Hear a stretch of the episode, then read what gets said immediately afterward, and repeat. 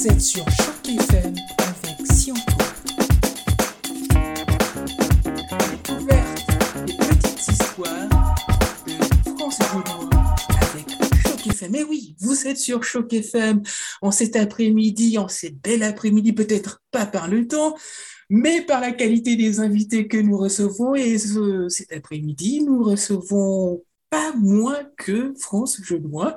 France Genois, alors on parle de vous comme étant une artiste de renommée internationale. Cette renommée n'est plus à défendre. Vous êtes considérée aujourd'hui comme l'icône vivante de l'interprétation moderne du romantisme européen.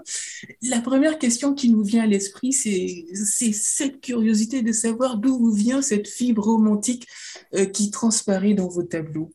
Ah, le romantisme, oui. Euh, vous savez, on se retrouve tous un jour ou l'autre devant un lieu, devant des gens, dans un pays où on se sent chez soi. Alors, euh, moi, le romantisme, je crois que je suis née avec le romantisme parce que euh, j'aimais les vieilles maisons de, de mes tantes, le vieux jardin de ma grand-mère, j'aimais ses tabliers. Et puis, quand j'ai commencé à, voyager à travers le monde, euh, je me suis trouvée bien sur ce que j'appelle le vieux continent. Alors, j'étais bien dans les vieux châteaux que j'ai visités en Europe, j'étais bien dans, dans les vieux sentiers euh, avec des herbes hautes. Euh, finalement, je- c'est en moi, j'ai pas cherché. Je crois qu'on a tous en nous un lieu, un lieu déjà visité quelque part. En tout cas, on se reconnaît. Et puis, je crois que euh, quand j'ai commencé à peindre, je me suis dit, ben, je vais pas chercher, je vais laisser tout couler, je vais laisser venir. Puis, c'est ce qui transparaît aujourd'hui dans mes tableaux. On parle de romantisme. Je suis pas surprise parce que j'aime les vieux films d'époque, comme on appelle, avec euh, les vieux costumes. C'est comme si j'avais déjà porté ces vêtements-là. Je me sens bien dans cet euh, environnement. Et puis, dans mes tableaux, si vous les avez vus, et si j'invite beaucoup euh, fortement et j'invite avec mon grand cœur les, les, vos auditeurs à venir voir l'exposition, vous allez comprendre ce que je dis en Ils, disant ils- que et Oui, oui, ils sont, ils sont beaux et romantiques, ils sont comme une sorte de, de continuité de, de cette belle personnalité que, que vous tentez d'afficher justement euh, dans ces beaux tableaux. Lorsqu'on les, lorsqu'on les regarde, on, on pense à Joseph Malheur William Turner, euh, plus connu sous le nom de, de William Turner, qui lui est un peintre, aquarelliste et, et graveur britannique. Vous, vous dites être euh, très très fier hein, d'avoir été euh, quelque part inspiré par euh, par William Turner et finalement on se poserait la question de savoir si cette opposition entre objet abstrait et objet réel que vous dépeignez dans, dans vos œuvres hein, n'est- pas finalement un héritage artistique majeur qu'il faut retenir de, Turner? Ben, D'abord, Turner, quand je l'ai rencontré pour la première fois, lui et ses œuvres, ça fait des années, des années. J'avais jamais tenu un pinceau de ma vie à ce moment-là. J'ai envie de vous sortir une expression, peut-on dire à un Picasso, pas de pinceau? Voilà, c'est tout à fait ça, sauf que là, il s'agit de Turner. Mais c'est la même idée parce que, et oui, je me suis retrouvée devant ces tableaux euh, à Londres, euh, au Tate Museum. Ils étaient à ce moment-là en train de revoir les salles où ces tableaux se trouvent parce qu'ils voulaient les conserver mieux pour la prospérité, pour nous, pour nos générations futures, parce que l'humidité est tout bon. Ils refaisaient une salle et moi, j'arrive comme ça en touriste, je visite le musée et j'arrive dans la, salle et tout à coup, j'ai été complètement happée par ce qui se dégageait de ces tableaux. Et ce que j'ai vu, c'est une atmosphère. L'atmosphère, c'était quoi dans ces tableaux? Et c'est quoi dans ces tableaux? C'est la vapeur, c'est les embruns, c'est un peu ce qui est flou, c'est les débuts de journée un peu entre le soleil et la nuit. Bref, je suis revenue chez moi des années plus tard, quand j'ai commencé à peindre. J'étais devant un tableau, ben, une toile blanche en fait, et ce qui est sorti tout de suite, sans me poser de questions, c'est une voile, une voile blanche d'un bateau dans un milieu complètement abstrait. Et puis je me suis dit, mais pourquoi les tableaux Pourquoi, une voile? Je sais pas. Euh, c'est venu comme ça. Puis comme je travaille, je laisse jamais. Euh. En fait, je laisse tout venir à moi. Ça se développe. Et puis pour revenir à votre question dans l'abstrait et le flou de Turner, Turner, il invitait la ligne. Il, voulait ce qu'on imagine des lignes dans, son, dans ses tableaux. C'est pour ça qu'il est si bien entre l'abstrait et le figuratif. Et je crois que ce que les gens voient dans mon travail, c'est un peu ça. entre l'abstrait et le figuratif, c'est-à-dire on, on, voit des édifices, on voit, on voit des vêtements, mais c'est pas dessiné. C'est beaucoup plus abstrait que réaliste. Alors, euh, d'abord, quand les gens me font une comparaison ou un, lien entre moi et Turner, je, respire à peine parce que c'est des chaussures, euh, une pointure euh, que je ne peux pas chausser jamais. Je suis inspirée par lui, oui.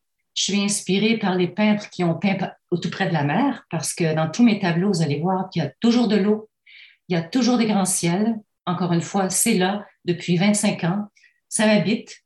Euh, et, oui, ce que j'ai vu il y a des dizaines d'années à tête, aux têtes au Muséum à Londres, ben oui, c'est encore à moi. Puis si les gens voient Turner, tant mieux. Si Turner existe encore aujourd'hui, si les gens se sentent euh, appelés par lui, c'est merveilleux.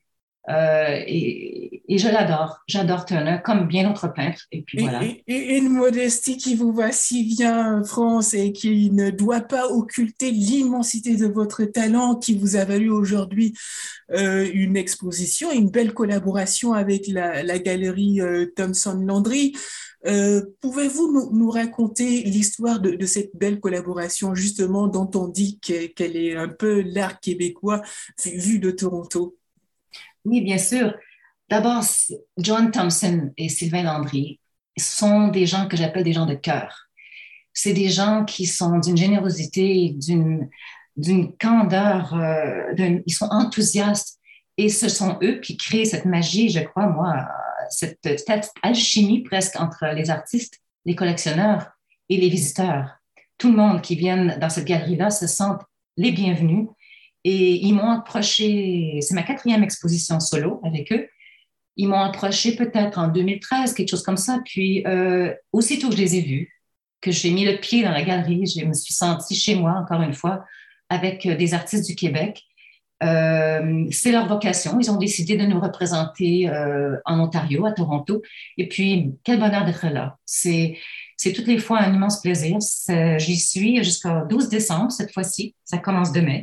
Et puis, euh, et voilà, je vais être entourée de, par leur sourire, leur, leur, magnifique amitié. On est des amis.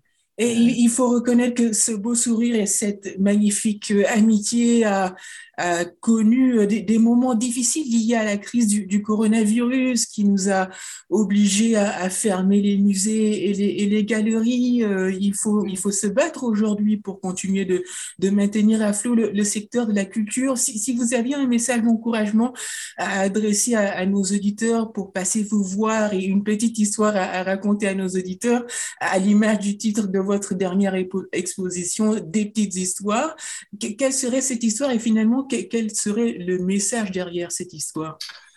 Ah, bien, euh, d'abord, c'est sûr que la pandémie, ça nous a rendu presque nous tous très casaniers. On est un peu frileux, on, a, on hésite à sortir, on hésite à voir les gens, on hésite à se retrouver en groupe, on est craintif.